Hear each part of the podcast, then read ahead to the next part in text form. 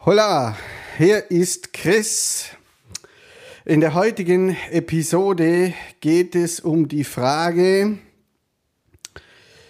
wie passt eigentlich Meditation und Fotografie zusammen? Wie ihr ja wisst, wie ihr vielleicht schon mitbekommen habt, haben wir vor ein paar Wochen bereits einen Workshop zu diesem Thema gehabt. Und in diesem Podcast präsentieren wir euch die Ergebnisse.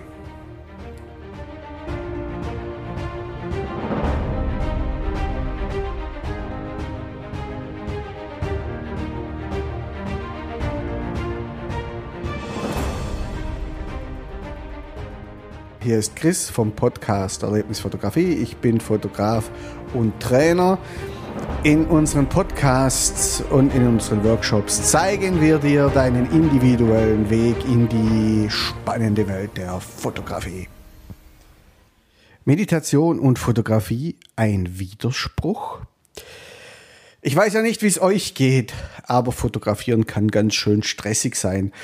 Zumal, wenn ihr einen Fotojob abzuwickeln habt, dann äh, die Models organisiert, die Locations organisiert und so weiter und so fort. Das kann ganz schön anstrengend sein. Aber wie ist es? Kann man Fotografie auch dazu nutzen, um zu entschleunigen?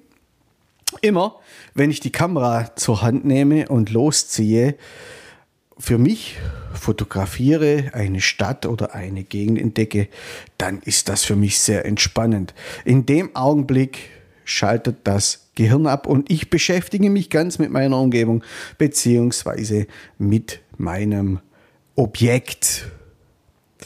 Und tatsächlich ist genau das das, was viele Fotografen als meditativ bzw. Meditation im Bereich der Fotografie betrachten.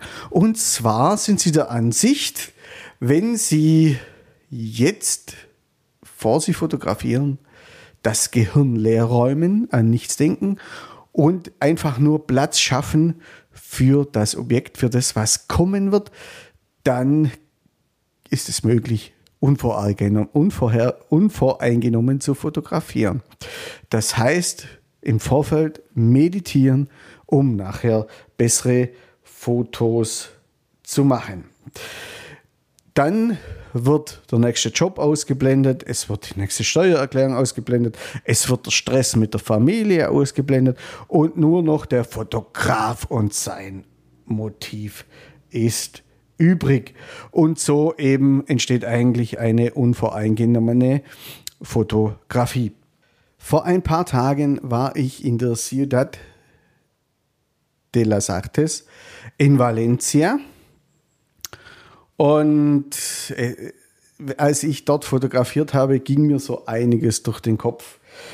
Zum Beispiel, dass der Architekt Calatrava der im Übrigen auch die Brücke zwischen Piazza Le Roma und Ferrovia gebaut hat, äh, ähnliche Probleme hatte wie in Venedig, in, in Valencia ähnliche Probleme hatte wie in Venedig, eben dass der Bau zu falsch kalkuliert worden war, dass das, dass das Geld nicht gereicht hat, um das ganze Gebäude, um das ganze Projekt fertigzustellen. Es hat weitaus mehr Geld verschlungen als gedacht dasselbe eben wie in Venedig, die Brücke. Dann war die Brücke, äh, wurde war, ist mit Stufen ausgestattet, so dass äh, sie nicht behindertengerecht ist. Und diese Stufen waren dann noch aus Glas, die dann noch leicht beschädigt wurden und mittlerweile ausgetauscht wurden. In Venedig die Brücke wurde äh, nachgerüstet mit einem Ei mit einem Aufzug, der im Prinzip es ermöglichen sollte, Behinderte über die Brücke zu transportieren. Nach nach kurzer Zeit, nach einiger Zeit wurde das Ding wieder demontiert, weil es war die reinste Mikrowelle, es war eine Glaskugel, die hat zum einen einen Haufen Geld gekostet, die zu installieren und nachher wieder, um sie zu deinstallieren. Ähnlich war das auch in Valencia. Das sind lauter so Gedanken, die einem durch den Kopf schießen wenn man unterwegs ist zum Fotografieren. Ihr habt euch vielleicht eben in Reiseführern schlau gemacht im Internet und dann ist es schon nicht mehr ganz so einfach, unvoreingenommen zu fotografieren. Zumal, wenn, wie es uns passiert ist, der Wachdienst zweimal vorbeigekommen ist und uns gefragt hat, ob wir hier kommerzielle Bilder machen. Die Grundidee war eigentlich einfach mal zu gucken, zu testen, ob äh, man schöne Aufnahmen dort machen kann. Da wir aber mit einer Flamenco-Tänzerin dort waren, also Fotos für unsere Workshops. Da wir auch mit einer Flamenco-Tänzerin waren, hatten wir dann einigerma einigermaßen Aufmerksamkeit erregt und wurden gleich zweimal drauf, darauf angesprochen. Äh, richtiger wäre es im Prinzip gewesen, sich da einigermaßen unvorbereitet äh, hinzubegeben einfach mal sich nur auf die Struktur zu, zu konzentrieren, ganz unvoreingenommen zu fotografieren. Das hätte man zum Beispiel mittels der Meditation machen können. Der französische Fotograf Edouard Bouba sagt dazu, jeder schreitet auf das Bild zu, das er in sich trägt. Damit meint er im Prinzip, du machst das Bild, das Bild, was du machst, ist bereits in dir vorhanden. Yogalehrer Andreas Steiner und ich haben uns Gedanken gemacht, ob es möglich ist, die Meditation durch Fotografie, durch die Fotografie zu erweitern.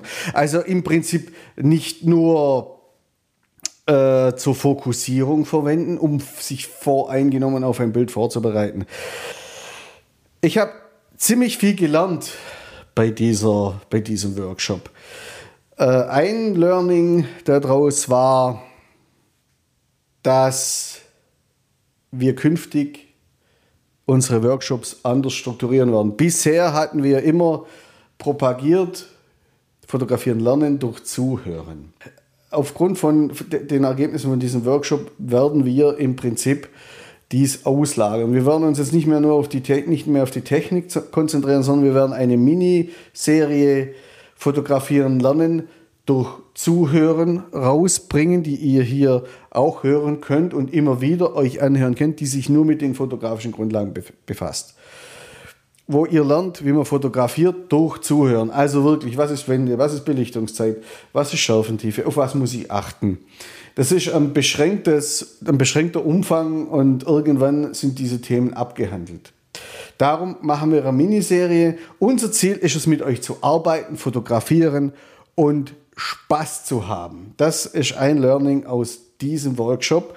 Wir wollen das auch völlig konkurrenzfrei machen. Ja, also wenn man Bilderbesprechungen oft sieht, traditionell, dann wird äh, über die Bilder der anderen hergezogen. Ich selber hatte mal ein Erlebnis bei einem ähm, Zeichen, Zeichnen, Zeichenworkshop im Studium. Bin ich mit nach Rom gefahren und mein Dozent hat mich wirklich, ich habe schon einige Jahre nicht mehr gezeichnet gehabt, aufs Übelste, muss ich schon sagen, fertig gemacht. Ich weiß jetzt nicht, vielleicht hat er recht gehabt, aber auf jeden Fall war ich danach so frustriert, ich wäre am liebsten von Rom nach Hause gefahren. Ich habe es dann aber durchgezogen, die Bilder, die, die Illustrationen, die Skizzen, die wurden dann auch immer besser.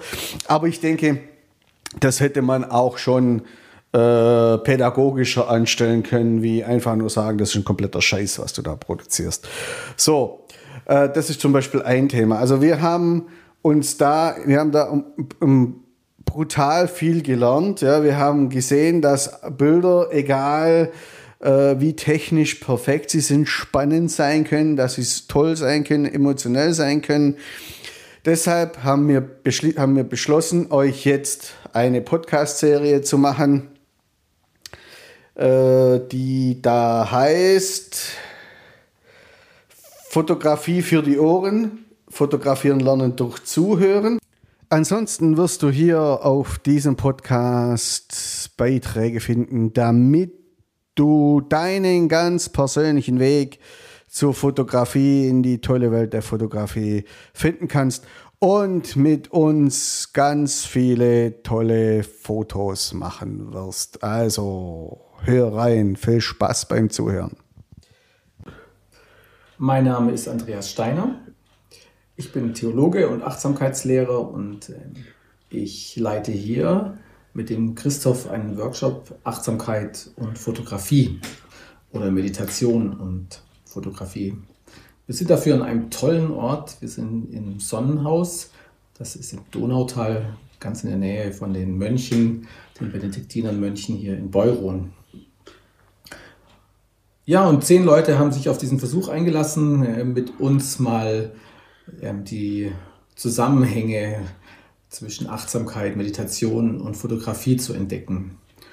Und sie haben festgestellt, so wie wir auch, dass es da ganz viele Gemeinsamkeiten gibt. Zum Beispiel, dass man Geduld braucht. Geduld ist bei der Meditation manchmal leider sehr nötig, ähm, weil man halt äh, nicht sofort das erreicht, was man vielleicht will.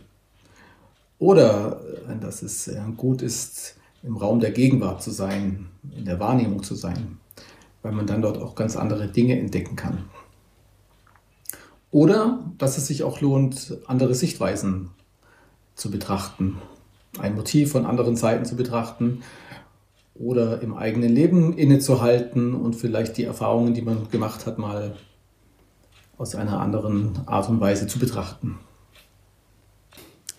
Andreas Steiner ist Lehrer für Meditation und noch vieles mehr. Ich kenne ihn schon seit vielen, vielen Jahren. Ich habe schon vor neun Jahren mein Ehevorbereitungsseminar mit ihm, bei ihm gemacht und dann im Nachhinein so einige Workshops, weil er ein Bildungshaus geleitet hat, hat er uns sozusagen, meine Frau hat mich dort eingemeindet. Auf jeden Fall mit ihm zusammen habe ich dann ein Konzept erarbeitet oder haben wir ein Konzept erarbeitet, um eben die Meditation mit der Fotografie zu verbinden, um eben die Fotografie zu einem Mittel der Meditation zu machen. Beziehungsweise wir haben versucht, Meditation, die Meditationsübungen durch die Fotografie zu erweitern. Das war die Grundüberlegung für unseren Workshop. Verzeihler. Ja, ich bin der Christian. Ich bin schon öfter hier in, im Sonnenhaus gewesen und im Nachbarhaus St. Hildegard.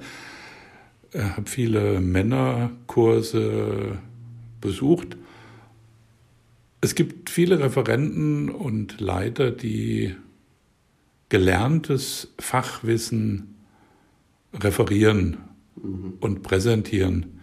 Und hier habe ich jetzt erlebt mit äh, dem Christoph und dem Andreas, dass zwei Fachleute, zwei Profis improvisieren, sich gegenseitig Bälle zuwerfen, sie gegenseitig aufnehmen und dadurch eine unglaubliche Kreativität entsteht, weil wir alle diese, diese Bälle aufnehmen müssen und ähm, diese Kreativität hätte ich nicht erwartet, auch bei mir nicht und das ist einfach eine ganz tolle Erfahrung gewesen. Wie war das jetzt thematisch, so Meditation und Fotografie? Also die Hinführung über die Meditation zu gewissen Themen und das Ganze dann fotografisch umzusetzen, ist erstmal eine große Herausforderung. Äh, ich habe erlebt, dass die Ergebnisse unglaublich äh, mich beeindruckt haben und wirklich überzeugend waren, obwohl wir alles eigentlich blutige Anfänger sind und keine Fotografen. Hier wurden ganz viele doch recht schwere Themen wie Porträtfotografie mit einer unglaublichen Leichtigkeit umgesetzt. Durch spielerisches Herangehen ähm, wurden ganz tolle Ergebnisse erzielt. An dem Kurs hat mich vor allem die Verbindung zwischen Meditation und Fotografie interessiert.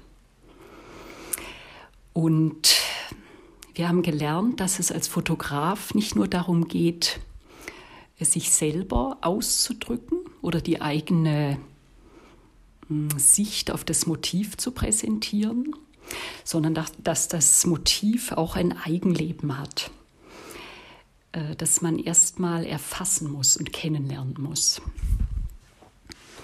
Und das dann mit der Zeit, wenn man vielleicht auch aus unterschiedlichen Perspektiven das Motiv betrachtet oder mehrmals sich damit auseinandersetzt, dass auch eine Art Wechselbeziehung entsteht zwischen dem Fotografen und seinem Objekt, die sich dann in dem Bild widerspiegeln kann. Und mir hat gefallen, dass die Aufmerksamkeit bei dem Kurs eine große Rolle gespielt hat. Natürlich die Aufmerksamkeit äh, der Umgebung gegenüber und sich selbst gegenüber und auch dem Objekt, aber auch einfach die Aufmerksamkeit auf den Augenblick. Und darüber ist die Verbindung zwischen Fotografie und Meditation eigentlich ganz mühelos gelungen.